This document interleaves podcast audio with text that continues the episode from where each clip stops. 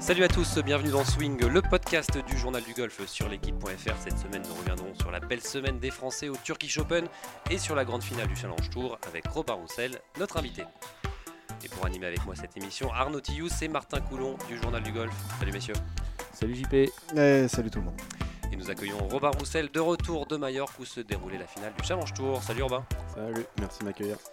Allez Robin, avant de revenir sur votre saison, parlons du Tour européen et des Français qui ont encore une fois brillé euh, cette semaine au Turkish Open. Deux tricolores dans un playoff à 6 remporté par euh, Tyrell Hatton. Mais Benjamin Hébert et Victor Pérez ont une nouvelle fois, euh, sont une nouvelle fois passés tout près. C'était absolument dingue, messieurs. Robin, est-ce que je suppose que c'est impressionnant de voir les joueurs français, notamment Victor Pérez qui est en feu ces derniers temps? Ouais, ouais, c'est clair. Euh, Victor euh, et, Benjamin notamment. Bon, y a, pour moi, il y a quatre gros Français en, forme cette saison Romain, Ben, Mike et, euh, et Victor. Et, ouais, bah, franchement, c'est énorme ce qu'ils ont fait encore cette semaine. moi, je suis un peu déçu du, du, déroulement du, du playoff. Enfin, j'étais dégoûté pour eux quand j'ai vu qu'ils avaient tiré le, deuxième flight sur le playoff. Franchement. ça change? bah, ça change Ça change complètement. J'ai pas euh, le timing exact, mais je crois que Victor a attendu plus de 40 minutes. Euh. Juste pour, euh, pour revenir, on, répète un peu ce qui s'est passé pour ceux qui l'ont pas vu. en gros, donc il y avait 6 joueurs en, playoff et on va pas faire jouer 6 joueurs en même temps, même si ça aurait été marrant. Moi j'aurais trouvé ça bien rigolo. Et donc les, les, joueurs ont été splittés, ont été partagés en, tirage au sort. En, tirage au sort en deux parties de 3 et malheureusement bah, nos deux Français. Mais justement, ça aide pas. De... ont joué dans le deuxième, dans le deuxième, dans le deuxième flight, comme on dit. Ça aide pas de voir justement le résultat des autres et dire bah voilà, moi je dois faire ça pour, pour remporter, c'est remporter la victoire. Non, je pense pas parce que déjà c'est un par 5, du coup je suis pas sûr qu'ils soient partis, euh, qu'ils, ont, qu'ils aient pris le départ en, en, sachant. déjà que les autres avaient fait le birdie ou le par ou le bouquet. Et puis euh, non, euh, c'est plus l'attente quoi. Qui ouais, l'attente. je crois qu'il y a, y a, un des joueurs de c'est qui a mis dans un dans un bush et Eric Van Rooyen qui a mis, un, quart d'heure à retrouver sa balle ou 10 minutes à retrouver dans un buisson, de palabre, un buisson, machin il a mis 10 minutes de plus à jouer donc, donc forcément ça. Et après, après c'est un par 5 donc ça s'attaque ça s'attaque en deux. Ouais, et puis surtout quand tu quand, quand tu joues à tête comme ça que tu as, un niveau d'intensité de nervosité qui est énorme, le fait d'attendre 40 minutes, bah forcément il y a tout qui redescend. Et euh, ouais, franchement, moi j'étais dégoûté pour eux. Ouais, mais malgré tout, ça reste une, une, bonne deuxième place pour euh, Benjamin Hébert et Victor Pérez qui, qui restait, euh, on le rappelle, hein, sur une quatrième place au WGC, qui a gagné pour Victor Pérez. Pour Victor Pérez, qui a gagné le, le, le Denil. C'est une fin de saison de malade. Qu'est-ce qui vous impressionne le, le plus chez lui Vous l'avez côtoyé sur le Challenge Tour l'année dernière. Victor Pérez, il était, il était comme ça déjà à l'époque? Euh, ouais, ouais, il était plutôt comme ça. Après, euh, c'est vrai que c'est rigolo parce que quand, quand, on regarde son année, euh, son année de l'année dernière sur Challenge Tour, il, performait déjà à la même époque. Son, son gros pic de forme, c'était déjà à, l'automne comme cette année. Et moi, je dirais ce qui m'impressionne le plus, c'est quand on le côtoie et tout. Bon, il, est, il, est, comme, il est comme tout le monde, il est super sympa, super super agréable, tout, ce qu'on veut. Très sociable, on a, l'impression qu'il est un peu fermé bah, exactement, non, non, il est super sociable. Et, et sur le parcours, le mec, il est. Euh, enfin, j'ai pas eu beaucoup l'occasion de le voir jouer cette année, du coup. Mais le peu que j'ai vu à la télé, euh, il est impassible, hyper froid, hyper euh, zen. moi, c'est ça qui m'impressionne. Bah, c'est vrai qu'on a l'impression que Victor Pérez, la pression, ça, ça lui fait pas peur, ça l'atteint pas du tout au final. Messieurs Non, bah, de toute façon, il nous, il, nous, il nous épate, il épate tout le monde et il ne cesse de, progresser. On avait eu son coach ici qui nous disait que c'était voilà, que, que, le, que le début et lui nous l'a dit aussi. Enfin, voilà, c'est que le début. Il continue à progresser au classement mondial euh, dans ses résultats. Euh, c'est impressionnant et on suit ça avec, euh, avec plaisir. Robin, vous qui êtes joueur pro, justement, cette pression, on sent que ça l'atteint pas du tout. C'est impressionnant. Racontez-nous comment c'est, vous le percevez, vous, en tant que joueur pro bah, Moi, je pense que la, pression, on l'a subit vraiment d'un point de vue négatif quand, quand on a de mauvaises sensations, quand on est dans une mauvaise spirale. Par contre, tout autre point de vue, je pense que comme lui, quand on est dans une super bonne spirale, la pression, ça, il, s'en sert pour, euh, pour, euh, pour, la faire jouer dans son sens, en gros. Et, euh, et je pense que c'est toutes ces spirales hyper positives qu'il a construit depuis le début de l'année, où je crois que c'était à Hong Kong le premier tournoi où il, où il fait second. tout ça, c'est, il, s'en sert. Et, et, du coup, je pense que la pression, pour lui, c'est, vraiment quelque chose qui le fait encore mieux jouer.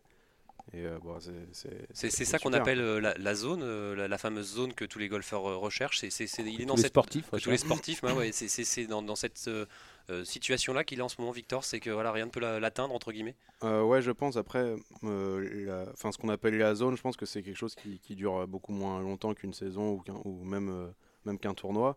Mais, mais c'est sûr que je, pense surtout qu'il a augmenté, qu'il a progressé énorme son, son, fond de jeu. On voit qu'il est beaucoup plus régulier, que ses tournois moyens, bah, il fait quand même des très bonnes des places hyper honorables et que dès que dès qu'il a des bonnes sensations ou dès que, comme tu dis, qu'il se retrouve proche ou dans cette zone-là, bah, ça fait des top 3, ça fait des victoires au Denig, ça fait des secondes places au Turkish. Et ouais, forcément, moi je vois plus euh, le, fait qu'il ait progressé énormément et que son, son, niveau de jeu moyen ait énormément progressé. Et du coup, dès que, dès que les sensations sont un peu plus euh, présentes, ça fait des gros gros pets. Martin Ouais, ce qui est vraiment, euh, ce que je trouve perso vraiment impressionnant, et, je pense que même pour n'importe quel joueur pro, ça doit être euh, fascinant à, à, voir et peut-être à, s'en inspirer, c'est cette faculté qu'il a. C'est un peu ce que tu disais, Robin, il y a, il y a quelques instants, c'est d'être un peu un flatliner, quoi. Mais, mm. mais et sur le parcours et dans l'enchaînement. Au final, sans émotion, quoi. Sans, ah, non, c'est pas sans émotion. C'est que, que, les émotions, il les gère, il les gère vraiment bien, il s'en sert vraiment bien pour, pour sa performance. Euh, et, et, au-delà de ça, c'est sa façon de faire. Moi, j'ai l'impression qu'il ne bronche pas depuis, euh, depuis euh, des années maintenant et depuis même évidemment toute cette saison. Là, ça, ça, ça, se transforme en gros résultat, mais c'est il fait toujours la même chose, les mêmes drills au, putting, les mêmes drills à l'entraînement, il gère ses, trucs, ses semaines de la même façon, etc. etc. et les performances s'enchaînent. Comme si, comme si euh, c'était un, un, chef qui, qui faisait la même recette avec des parcours différents, des ingrédients différents, mais il avait une, espèce de façon de, lier tout ça qui fait que bah, ça rend un plat génial à la fin. Et, c'est ça que je trouve le plus intéressant, et voir si ça va encore continuer euh, au-delà de, au -delà de cette, cette fin d'année, de cette période un peu folle pour lui. On a, on, a, eu pas mal de ses proches euh, au téléphone parce qu'on prépare un, un portrait de lui, évidemment, la semaine prochaine à l'occasion de, la grande finale. Moi, j'ai eu Adrien Morc, euh, qu'il a connu euh, aux États-Unis, qui est installé aux États-Unis là-bas. Ses, anciens coachs, et tout le monde dit la même chose c'est qu'il fait la même chose, il a son système de jeu, il s'y tient, il se tient, euh, voilà, il croit en ce qu'il fait depuis le début. Et, il ne cesse de, progresser. Et pour l'instant, il ne doute pas de son système. Et ça continue à fonctionner, ça continue à progresser. Il aurait tort d'en douter. il tort d'en douter. Et c'est surtout, on en discutait avec Antoine Roser, qui lui ciblait vraiment la rigueur. Il a une, une rigueur qui est vraiment presque extrême et il, s'y tient à cette, à cette ligne de conduite. je ne sais plus qui nous disait qu'il notait même euh, ce qu'il mangeait avant pour savoir euh, quel effet ça produisait euh, chez lui. Je, crois que c'était dans un podcast qu'on avait reçu, un, un, de ses proches nous, nous avait raconté ça. Donc ça prouve à quel point on n'avait jamais entendu un joueur français nous dire qu'il avait noté, je ne sais pas si vous, Robin, ça vous est arrivé ou si vous en êtes à ce point-là de méticulosité. Alors non, effectivement, je, ça m'est jamais arrivé et ça m'a jamais traversé l'esprit, mais c'est hyper intéressant. Enfin, on peut que s'inspirer de trucs comme ça. Enfin, c'est vrai que plus on arrive à un, degré d'exigence, enfin, plus on arrive à un certain niveau, plus les micro détails comptent de plus en plus. Donc euh, c'est sûr que. Mais après, c'est peut-être un fonctionnement qui marche pour Victor Pérez et qui va pas forcément marcher chez les autres joueurs. C'est ce que vous pensez aussi, non? Oui, si, c'est sûr. C'est pas parce que ça marche pour Victor que ça marcherait pour n'importe qui d'autre. Par contre, ça peut pas, ça peut faire de mal à personne ou ça peut pas faire moins bien jouer le fait de se préoccuper de ce genre de choses. Est-ce que c'est pas une rigueur qui nous fait penser un peu à Bernard Langer, euh, Martin, non? euh, dans le côté un peu très euh, carré. mais c'est un Bernard Langer 3.0, ouais, quelque part. Mais, euh, mais sans le côté un peu. Sans le côté allemand. Ouais, parce que j'allais dire autiste, moi, mais. non, mais c'est ça, parce que Bernard Langer, il dit qu'il regrette maintenant un peu d'être passé à côté de sa vie. Et d'après ce que dit Robin, Victor est très sympa, très ouvert en dehors du, golf. Alors que Bernard Langer, c'est la fameuse histoire où il avait gagné le dimanche, je sais plus en Allemagne, et le lundi matin, il était le, au, départ de, à Chantilly pour pour s'entraîner et qu'il envoyait son caddie chercher un sandwich à midi. Voilà, il n'a vécu que pour le golf. Là où apparemment Victor, même s'il est très golf, il est, ça reste un homme attachant ou sympathique en dehors du, en dehors du golf. En tout cas, Robin, c'est, je suppose, c'est une source d'inspiration pour, euh, pour, bah, pour, pour vous, pour euh, Antoine, pour tous les joueurs du, bah, que vous avez côtoyé sur le Challenge Tour. Je suppose qu'on en parle. Euh, c'est on, s'inspire de quelqu'un comme Victor Pérez? Bah oui, forcément, on s'inspire parce qu'on se dit qu'il y a un an, jour pour jour, il était, il était avec nous, il a joué en Chine, il a fait, euh, voilà, il a fait les mêmes tournois que nous et aujourd'hui, aujourd'hui, il plante le, un des plus gros tournois du tour. Euh, il finit second dans un Rolex, euh, le plus Rolex le plus gros, le plus gros, la plus grosse dotation qui, qui ait jamais eu sur le tour. Donc ouais, forcément, on s'inspire. Alors justement, on, parle sans arrêt hein, de nécessité pour le golf français d'avoir un porte-drapeau.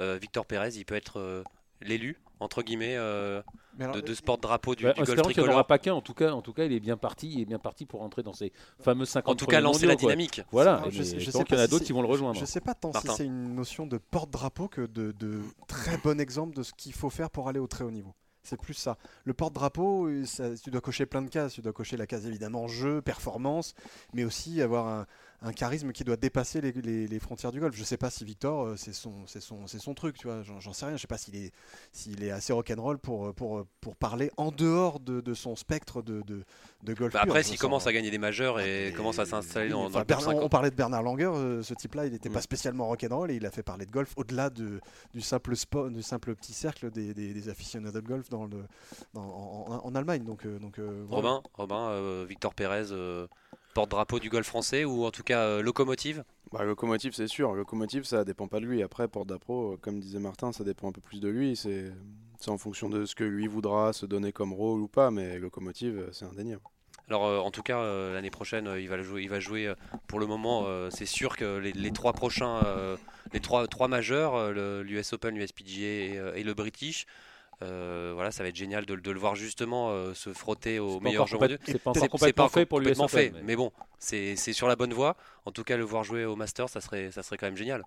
Et, surtout, euh, on en parlait tout à l'heure, de, voir, de voir son fade, de, voir son fade, comment il va le. Je lui avais posé la question à l'Open de France, ça lui avait pas trop plu sont de l'autre sens de jeu, mais justement, on va voir, c'est intéressant. Enfin, il, ne cesse de progresser, il ne cesse de nous étonner. Et eh ben, on verra, on aimerait bien voir au Masters ce, que ça donne et, comment, il, comment il réagit, comment il joue, euh, comment il aborde Augustin.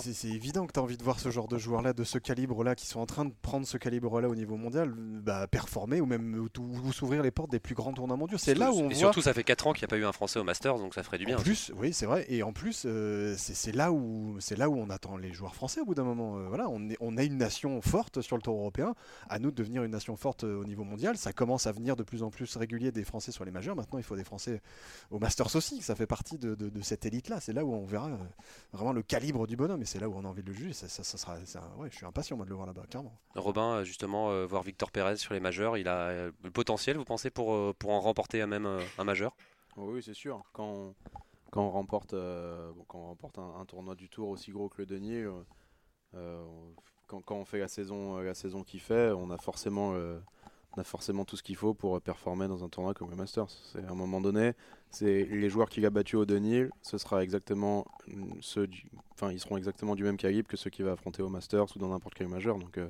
c'est juste une petite barrière psychologique pour moi qui est hyper difficile à franchir, mais rien, rien dans le jeu en tout cas. Allez, vous êtes toujours à l'écoute de Swing, le podcast du journal euh, du golf. Alors, on, le rappelle, hein, Robin, vous avez terminé cette année septième, à la septième place du Challenge Tour, une victoire à Saint-Omer, une deuxième place au Haiyan Open en Chine, deux top 5, trois top 10. Tous les objectifs ont été atteints au final, euh, Robin? Euh, Oui, bah, c'est sûr que tous les objectifs qu'on s'était fixés, en tout cas au tout début de l'année, ont été atteints. Après, bah, avec l'évolution de la saison, on s'en était fixé d'autres, notamment de, de finir et, au moins dans le top 5 de la race et, ou, de gagner euh, le Challenge Tour. Bon, celui-là, j'ai pas tout à fait euh, Justement, des, la case. des regrets pour cette, euh, cette grande finale. Hein. vous avez terminé 42e. C'est c'est une petite déception ou... Oui, c'est forcément une, une, grosse déception. J'avais beaucoup d'attentes. Je voulais vraiment, je voulais vraiment très bien figurer, déjà pour bien figurer dans le, dans le classement final de, de la race, et aussi parce que j'avais beaucoup de, beaucoup de monde qui venait me voir, donc ça me tenait vraiment à, à cœur de, de bien jouer. Arnaud Ouais, Robin, vous dites on, c'est qui on? Euh, C'est-à-dire Vous dites on s'est fixé de nouveaux on s'était fixé des objectifs. Bon, avec, oui, pardon. Avec, euh, avec le, mon staff, avec Charles. Euh, voilà, Charles Charles, mon, mon, agent, pardon. qui, est à côté de, qui, est à côté de nous dans le studio, on précise, parce qu'il n'y a pas, y a pas l'image encore. On n'est pas. Non, donc ouais, on s'était tous, on s'était tous fixé ces objectifs-là et j'aurais, j'aurais vraiment aimé que ça, ça, aurait vraiment validé une super année qu'on a tous fait tous ensemble. Et bon, parce que je vous dis ça parce que de plus en plus de joueurs de golf disent on et voilà et donc il y a qui derrière ce on c'est qui c'est qui votre staff? Vous êtes euh, votre entraîneur c'est le bon ouais, on a déjà parlé de vous avec avec lui. Et qui qui y a qui a d'autres dans votre effectivement quand, quand, je dis on je parle bien sûr de le, coach physique David, mon coach euh, technique David Baudrier, David Même dire son nom. Ouais, Sinon il va te taper. J'aimerais pas, moi Oui, j'ai pas envie qu'il me tape. Il a, des, grandes mains. Oui, il, a... des gros bras. Et des gros bras. Euh, donc Benoît du Colombier, euh, mon entraîneur, Charles, mon, mon, agent, Charles Jacquebert, et mon, mon caddie forcément Bruno. Donc, donc ouais, c'est tous les cinq. on s'était fixé plusieurs objectifs. Il y en a qu'on a remplis, il y en a d'autres qu'on n'a pas remplis, mais c'est comme ça. Au début de l'année, c'était quoi les objectifs? C'était euh, être dans les 45 ou du, Challenge Tour? Ouais, au début de l'année, c'était de, finir dans le top 15. Euh, c'était ça. J'avais aussi comme objectif de jouer un tournoi du Tour européen. Je savais pas lequel. Ce, ce que Vous avez joué en, Malaisie J'ai joué en Malaisie parce que j'ai assez bien joué sur, le, sur un circuit qui s'appelle le Menatour qui m'a donné une opportunité de jeu sur, sur European Tour en, Malaisie. Donc non, il y a plein de petits objectifs comme ça qu'on a remplis. Et, après, ça, c'est euh, au fur et à mesure de la saison, on revoit ses objectifs à la hausse quand, ça se passe bien. Ouais, exactement. Arnaud? Robin, vous avez explosé quand même euh, cette année. On ne vous voyait pas venir euh, aussi vite. Enfin, vous passez sur le tour, forcément. Il y avait d'autres joueurs français qu'on attendait plus cette année. C'est la victoire à Saint-Omer, surtout qui. Oui, mais même le début de saison, quand même, il y a eu quand même des très très bons résultats, très très très très, souvent. On suivait ça de près, notamment avec Grégoire Schob qui était, qui était chez nous. Ici, on a eu Benoît Doucolombier qui nous l'a un peu expliqué, mais j'aimerais l'entendre de votre de votre voix. Euh, comment vous expliquez que vous avez à ce point progressé que l'année dernière vous faites 75e je crois du, Challenge Tour, là vous avez joué la, victoire quasiment jusqu'au bout sur le Challenge Tour. Qu'est-ce qui fait de vous un meilleur, euh, un meilleur joueur cette année et du fait que vous avez pu passer sur le tour, euh, sur le tour européen? Ben, pour, moi, il y a deux choses. la première, c'est que j'ai su m'entraîner, m'entourer, pardon, de, je pense, des, des, des, meilleures personnes auxquelles je pouvais, desquelles je pouvais m'entourer. Euh, donc ça c'est une première chose. Et la deuxième c'est une fois que j'avais vraiment ce cercle et ce staff euh, hyper compétent, j'y suis allé à fond. Euh, je, me suis je me suis entraîné, je pense que je pouvais pas plus m'entraîner ces deux derniers hivers que, que ce que j'ai fait. Et voilà, quand, quand, quand on s'entraîne dans, dans, dans, dans des conditions parfaites avec les, avec les, personnes les plus compétentes et qu'on donne tout, en tout cas, je pense que c'est grâce à ça et c'est comme ça que j'ai autant progressé et c'est grâce à ça que l'année prochaine, j'aurai sur le Tour européen. Vous avez un, coach pour euh, tous les secteurs du jeu ou qu'il n'y a que Benoît du Colombier comment, comment ça se passe? Non, il n'y a que Benoît du Colombier. En tout cas, pour tout le jeu pur de golf, il n'y a que Benoît. Alors racontez-nous un peu cette, cette saison sur, sur, le Challenge Tour et notamment la difficulté de ce circuit. Euh, c'est vraiment un tour qui est, qui est compliqué. C'est compliqué d'être à la fin de, de l'année dans ces 15 C'est très compliqué déjà parce que mine de rien, c'est compliqué de, d'avoir euh, d'avoir un, droit de jeu complet sur ce circuit. Moi qui au tout départ donc je suis je suis venu de l'Alps Tour. Donc j'ai fait cinquième de l'Alps Tour. Derrière euh, l'année d'après j'ai pas eu j'ai pas pu jouer tous les tournois. Les plus gros tournois j'ai pas pu les jouer. Même en étant cinquième de l'Alps Tour. même en étant cinquième de l'Alps Tour. Et il y en a que j'ai joué. Et je, je, suis rentré dans le tournoi le mardi ou le mercredi. Donc c'est toujours compliqué d'aborder un tournoi quand quand on y rentre le mercredi et donc, euh, malgré tout ça, bon, j'ai fait une année moyenne, mais plutôt correcte dans l'ensemble, en finissant 73 ou 74e. 75e. Et, euh, et bon, 75e du Challenge Tour, c'est pas une super année, mais c'est pas une année catastrophique non plus. Et malgré ça, cette année, j'avais, j'étais très très loin de pouvoir jouer tous les tournois. Et il y a eu une, un enchaînement ou un concours de circonstances euh, assez exceptionnel. Et du, coup, j'ai, pu jouer quasiment, enfin, j'ai pu jouer tous les tournois cette année. Mais, euh, faut toujours faire ses preuves en fait. Faut, ouais, c'est ça, faut toujours faire ses preuves. Euh, faut, faut, c'est assez compliqué. Enfin, faut avoir un petit coup de chance que j'ai eu moi cette année en Turquie, en faisant, en rentrant le pote de 8 mètres au 18 pour euh, me qualifier au tournoi d'après, pour faire top 10. Derrière le tournoi d'après, je refais top 10 pour aller encore au tournoi. Et, j'ai joué, en fait. J'ai joué les 4 premiers tournois comme ça. Et, et j'ai gagné deux semaines après à Saint-Omer. Donc je peux pas dire comment ça se serait passé si j'avais pas mis ce pote de 8 mètres au premier tournoi, mais ça se serait sûrement passé différemment. Et, et, quand je vois qu'aujourd'hui, euh, le, top 15, il est hyper serré, il se joue, quand on voit Robincio qui finit à, à 1000 points du, du, du 15e, euh, c'est... Voilà justement un, mot sur, sur, Robin, vous, vous l'avez vu euh, dimanche soir, il devait être abattu. Au final, c'est vrai qu'on se dit que la, la, saison s'est peut-être pas jouée sur ce tournoi pour lui, mais est-ce qu'il était, il était abattu ou pas plus que ça au final? C'était c'était quoi son... J'ai l'impression qu'il était très déçu, mais qu'il n'était pas abattu déjà parce qu'il lui reste il lui reste euh, les PQ3 qui, quand il, est en super forme, du coup, euh, les PQ3 c'est une semaine, donc c'est peut-être un peu plus. Euh, pour, les gens qui sont en forme, c'est peut-être un peu plus avantageux que toute une saison du Challenge Tour où il faut vraiment être très très, très, régulier. Mais, mais non, j'avais pas l'impression qu'il était plus abattu que ça, même s'il devait être forcément hyper déçu. J'ose même pas imaginer ce qu'il a dû ressentir quand il a vu qu'il était 16e à 1000 points. Mais, euh, c'était assez cruel quand même de le voir, euh, De le voir terminer. Euh. Jean-Philippe, vous êtes un habitué des finales du Challenge Tour et c'est sûr qu'à chaque fois, c'est un peu comme les cartes européennes, c'est une dernière journée bah, il, se passe, à, fendre le cœur de, plusieurs joueurs. Ouais, il se passe toujours sur une finale du Challenge Tour. C'est c'est un peu tout ou rien pour celui qui va réussir à avoir cette dernière place qualificative. on passe par toutes les émotions. Hein. Même nous, quand on suit le tournoi, c'est C'est oui, Martin. Ouais, non, non, je voulais juste euh, souligner un petit truc qu'on souligne peut-être pas forcément assez, c'est le, vrai grand professionnalisme dont a fait preuve Robin Sigrist d'ailleurs euh, bah, à, ton micro euh, dimanche dernier, puisque donc voilà, il vient de se faire, j'allais dire un, un, vilain mot, mais lourdé, du, du, de, son rêve de mm. tour européen pour pas grand-chose, et, et ben il vient quand même parler, il vient quand même exprimer ce qu'il ressent, ce qu'il va faire, comment il aborde le truc, et j'ai trouvé ça à la fois très. C'est vrai qu'en plus au, au début il voulait pas trop parler sur le coup de la déception et après il est quand même revenu. Ce qui, est euh, ce qui est normal, on peut comprendre qu'il est revenu et faire. Et ça c'est vachement pro et je pense qu'il faut vraiment le souligner et ça, ça dénote d'un vrai trait de caractère de, de de grands pros et qui méritent euh, qui mérite d'y arriver aux cartes et qui méritent d'y arriver tout court. Quoi. Voilà. Je Alors, en tout, souligner ça. Mais vous faites bien, Martin. mais tu fais bien de, de, me vous voyez, tu as bien raison. en tout cas, en tout cas Robin, euh, de 2020, 2020 c'est déjà demain. Le, circuit européen, ça commence pour vous dans quelques semaines à Léopard Creek. Euh, c'est quoi le Tour européen pour vous? C'est un inconnu total euh, C'est quoi le sentiment qui domine? Vous êtes excité? Euh, Il y a de l'appréhension? C'est non, il n'y a pas trop d'appréhension. Je suis excité, je suis nerveux, je suis très très pressé de commencer. ça commence dans. Moi, je pars dans 10 jours, donc c'est exactement ça. C'est demain. J'ai quasiment même à peine le temps d'aller voir, d'aller voir Benoît, d'aller voir David. Donc, bon, ça va se passer super vite. Je suis plus ou moins content qu'il n'y ait pas vraiment de break euh, parce que pour éviter de réfléchir trop réfléchir ou même je suis quand même malgré tout même si j'ai pas bien joué à la finale je suis quand même sur une dynamique plutôt positive sur les dernières semaines donc euh, j'ai pas vraiment envie de, de, faire de break spécialement. Après c'est sûr qu'après Maurice je vais avoir 4 semaines où j'avoue qu'elles vont me faire du bien. Martin? Ouais t'as pris des, des, infos justement sur euh, parce que tu t'entraînes avec Benoît du Colombier, qui évidemment est un grand, un grand master chef du, Tour européen, qui a entraîné beaucoup de gens, un grand foufou du Tour européen, et, qui et de fait tu côtoies pas mal de joueurs qui l'entraînent plus ou moins, que ce soit Greg Avray, Julien, euh, avant Julien Ken, qui Ken, avant Romain Langasque, mais qui s'entraîne toujours dans, ce, dans, ce, dans cette zone-là. Tu as, eu l'occasion d'échanger euh, sur justement les erreurs ou les choses à faire plutôt euh, quand on débarque comme ça sur le Tour européen, comme tu vas le faire dans quelques jours? Ouais, ouais, j'ai surtout beaucoup échangé cette année avec, avec Greg Greg et Julien Ken parce qu'on a partagé pas mal pardon, de parties d'entraînement.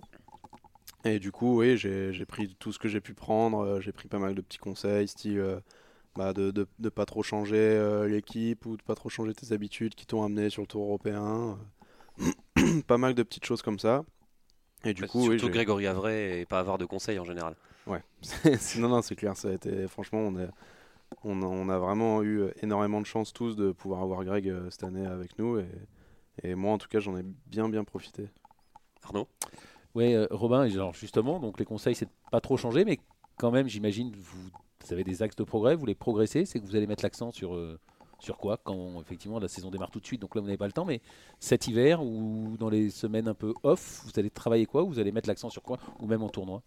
Mais moi je vais alors là tout de suite là euh, sur les deux prochains tournois je vais pas avoir le temps de remettre euh, grand chose en question parce que Benoît est, est aux cartes européennes donc je vais le voir euh, je vais le voir quelques jours donc je vais je vais juste refaire un petit un petit check-up comme il aime bien grippe posture alignement tout ça il aime bien vérifier que tout les fondamentaux. carré exactement mais sinon, moi, euh, bon, je lui ai déjà dit et il le sait de toute façon, j'ai toujours euh, ce tout petit point faible qui est, euh, qui est du, du tee au green. c'est là où je suis le moins bon, en tout cas, même si je suis pas mauvais. Mais, mais non, donc c'est là que je vais mettre l'accent, je pense, sur, sur mes axes de travaux. Et ensuite, là où j'ai envie de remettre les bouchées doubles, c'est sur le sport avec David, parce que ces dernières semaines, je n'en ai pas fait beaucoup, et deux semaines en Chine, c'était compliqué d'en de, faire. On était beaucoup dans les hôtels, il n'y avait pas grand-chose à côté. Et euh, la finale, j'avoue que pareil, euh, toute ma famille était là, j'ai passé beaucoup de temps avec eux, j'ai pas beaucoup, j'ai pas beaucoup vu la salle de sport. Du coup, euh, du coup, ouais, s'il y a un gros, un gros travail à refaire, ce sera sur, sur ce niveau-là. Et justement, préparer une saison, la, la, première saison sur, sur le tour, c'est compliqué. C'est on se dresse, on est face à une montagne ou euh, on se dit oh là là, euh, comment je vais faire, euh, comment je vais organiser mon calendrier? Comment ça se passe? Bah, C'est un peu ce que je disais tout à l'heure. Je pense que c'est une montagne si on n'est pas préparé et si on n'est pas, si on pas avec les bonnes personnes. Moi, j'ai la chance de pouvoir compter sur Charles, sur Benoît aussi, qui a une expérience monstrueuse de tout ça, sur tous mes copains qui sont déjà sur le tour. Donc, donc ils m'ont pas mal conseillé. J'en ai beaucoup discuté avec Charles. donc on on a déjà une, belle idée de comment ça va se passer. Après, il va falloir attendre de voir où est-ce qu'on peut jouer, où est-ce qu'on peut pas jouer. Mais non, je vois pas du tout. Il y a, déjà des tournois, euh, tu nous l'avais dit, un relais au Park Creek qui est, qui était un, qui est déjà cogé sur le calendrier. Il y en a d'autres comme ça que, que, que, tu veux jouer absolument? Euh, Ouais, alors il y en a que je veux jouer absolument, mais que je, je ne suis pas sûr de pouvoir jouer, style Abu Dhabi ou Dubaï, le Masters. ça. Le Masters, bien sûr. Mais qui sait, qui sait? Ça va très vite dans le golf. Eh non, c'est sûr, mais, euh, mais oui, il y a des tournois, par exemple, je sais d'ores et déjà que je jouerai pas, style Australie. Euh, parce que trop loin, parce que trop. Parce que trop loin, parce qu'il faudrait prendre une semaine pour partir plus tôt, euh, pour, euh, pour s'acclimater là-bas, parce que c'est trop de c'est trop de variables pour, pour au final perdre trop de trop de temps, trop de c'est une semaine de repos qui se perd, une semaine d'entraînement aussi qui se perd. Trop la loterie. ouais, exactement. Mm.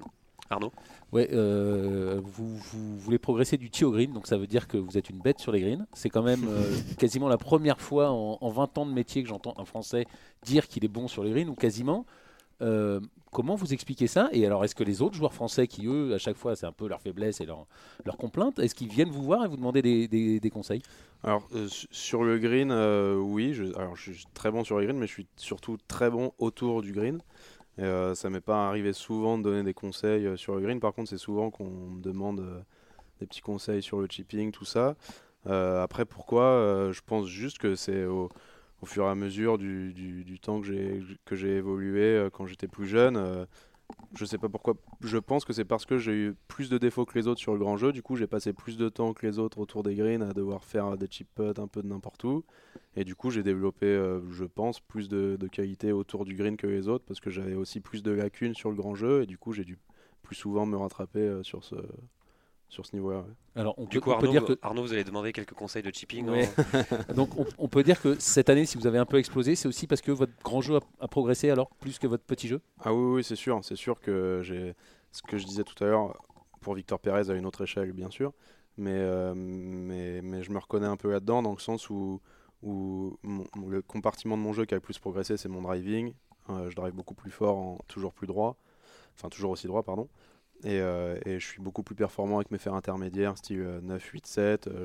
j'ai fait beaucoup plus de birdies cette année. Les par 5, euh, j'ai éclaté les par 5 euh, sur quasiment chaque, tournoi cette année, alors que l'année dernière c'était un de mes points faibles, je faisais quasiment pas de birdies.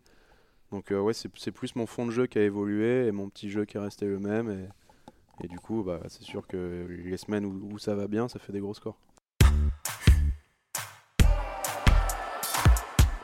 Vous êtes toujours à l'écoute de Swing, le podcast du journal du golf sur l'équipe.fr. On va, avant de terminer, quelques mots euh, sur la finale des cartes qui débute euh, vendredi. Alors c'est plus qu'un tournoi, hein, c'est un marathon. Vous l'avez disputé, vous cette finale des cartes. Racontez-nous un peu euh, ce que c'est. C'est vraiment un tournoi à part. C'est ouais, c'est un tournoi complètement à part. Ça a absolument rien à voir avec tout ce qu'on peut tout ce qu'on peut faire tout au long de l'année. Déjà, faut faut savoir qu'un tournoi classique, c'est déjà très long parce qu'on arrive, on arrive en, général le lundi. c'est, euh, un tournoi classique, c'est 4 tours, là il y en a 6. Voilà, c'est ça, il y en a 6 sans Heroco. Il y a deux parcours à reconnaître, donc ça fait souvent des semaines où on joue 8 fois 18 trous de suite. Pour ceux qui jouent le moins, parce qu'il y en a qui jouent encore plus. Enfin, il y en a qui arrivent 10 jours à l'avance et qui préfèrent faire deux, deux fois chaque parcours. Donc c'est, c'est vraiment un vrai marathon. Ensuite, c'est un cut après 4 tours.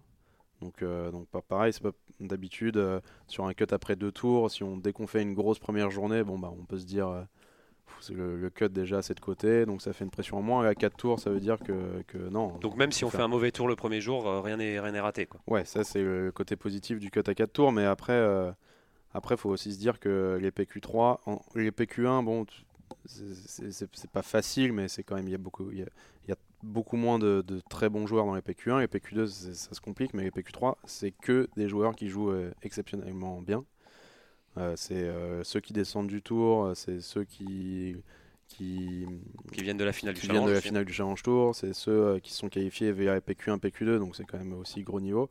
Donc il n'y a, a, que des joueurs qui jouent très bien, on peut pas on peut pas compter sur le fait que les autres vont craquer, il faut compter que sur soi-même, et quand on sait qu'il n'y a que les 25 premiers sur 180 joueurs, je crois, ou plus ou moins, ça fait vraiment pas beaucoup. C'est la guerre cette finale, il y a de la tension, c'est euh, chaque putt compte. c'est euh, Ouais, exactement, il y a, y, a, y a, plein de. Il y a plein de petites histoires, euh, c'est vraiment la guerre, c'est exactement ça. Je sais pas si vous êtes au courant de ce qui s'est passé l'année dernière avec l'Allemand et le, ah non, ah bah, racontez-nous. Ah bah, je vais raconter parce que c'est l'histoire ça, ça représente le début d'une bonne histoire. Ouais ouais, c'est une super histoire. Alors c'est un Allemand. c'est en plus c'est une super histoire sur sur les Allemands, ça me plaît beaucoup. Et euh, non mais c'est euh, c'est il y a donc c'est un, un, Allemand, je ne citerai pas son nom, qui s'appelle Alexander Knappe. et, et, donc, et donc, ils sont au départ du 17 avec Charvin Cormac, qui sont L'Allemand est juste en dehors du top 25 et Charvin, le nord-irlandais, est dans le top 25. Donc un coup, au, dernier tour, dedans, dernier, tour, avant dernier trou, donc un par 3. donc le, nord-irlandais a juste deux parts à faire pour, pour finir dans le top 25. Et donc il tape son, son, coup, sur le, son coup sur le par 3, il met la balle sur le green, et là l'Allemand lui dit T'étais devant les boules. Donc euh, tu vas retaper ton coup avec deux coups de pénalité. Donc il fait double sur le trou, part au 18, rate le coup, rate le top 25 d'un coup. Mais on ne sait pas s'il était vraiment devant les boules ou pas. Si si si, on sait. D'accord. Donc parce que euh, je, parce que je, joue, je joue avec lui donc le avec le Nord-Irlandais trois tournois. Euh, je n'étais pas au courant de l'histoire. Le, le troisième tournoi du Challenge Tour, donc il me raconte machin. Et, euh, et, donc il me raconte cette histoire et moi je lui dis mais c'est pas possible. Enfin c'est ta parole contre la sienne. Il me dit non non. le troisième joueur qui était un néo-zélandais a aussi confirmé que j'étais devant les boules. Donc voilà. Donc le, gars. D'accord. Est-ce que vous reprochez, enfin, si vous reprochez quelque chose, c'est à l'allemand de ne pas l'avoir dit avant? Euh, Exactement. C'est soit de ne pas l'avoir dit avant, soit, enfin même. Enfin, je, lui reproche tout, je lui reproche à tout dans cette histoire parce que même si on se rend compte qu'il était devant les boules, je veux dire, euh, il a sûrement dû taper des coups dans sa vie où il était devant les boules aussi. Il a sûrement, enfin, ça illustre quand même bien la tension. Ouais, Au-delà de la tension, est-ce que l'allemand est passé ou pas? L'Allemand n'est pas passé. Ah bon, ça, illustre vraiment. Et a fini 46e du Challenge Tour, donc n'est pas à la finale et ne s'est pas qualifié. Ah, bah, le, karma, le, karma s'est inversé. Mais Martin voulait rajouter quelque oui, chose. ça illustre bien, le... au-delà de la tension et des mauvaises, des mauvaises pratiques, un peu, voilà, c'est une semaine où, on a un job ou on n'a pas de job, en gros. Quoi. pour résumer le truc, on a un job parmi l'élite, c'est-à-dire un vrai job qui paye vraiment bien. Ouais, parce qu'aussi on rappelle que tous ceux qui passent le cut ont quand même une carte assurée sur le Challenge Tour ouais, c'est déjà un lot de consolation. T'as quand, même un, as quand même, j'allais dire un petit job, mais voilà, tu, tu, tu, tu, te bagarres pour avoir une place parmi l'élite, quoi, parmi euh, les possibilités de. de non, mais surtout que là, ils étaient à la limite de la 25e place. Donc ouais, c'est vraiment, là, euh, c'est là que ça se joue, quoi. Alors en tout cas, il y a des belles histoires, hein, parce qu'on rappelle que euh, le Kurt Kitayama avait remporté les PQ1 à Ardelo et au final avait passé toutes les étapes des. Il a fini cinquième de la PQ3 l'an dernier. Kurt Kitayama, il est qui avait gagné à Maurice et qui voilà, qui avait fait une ascension folle et qui est maintenant cette année, je sais plus combien mondial, mais dans le top 50. Euh, donc voilà, les belles histoires euh, arrivent. Et pour finir la belle histoire, donc Nape a fini 46 du Challenge Tour et Charvin a fini 5, euh, enfin entre, a fini dans le top 15 cette année du Challenge Tour. Donc jouera sur le tour l'année prochaine. Et ben, je crois bien qu'il finit bien. Voilà, et je crois que c'est sur cette bonne note qu'on va terminer cette émission. En tout cas, euh, plein de bonnes choses pour vous, euh, Robin Roussel, l'année prochaine euh, sur le tour. On suivra tout ça avec passion et, intérêt. Et dans le podcast. Et dans le podcast, évidemment. Merci à Martin et Arnaud du Journal du Golf. Et merci évidemment à Rémi Rivière à la technique. Et nous on se retrouve la semaine prochaine. Salut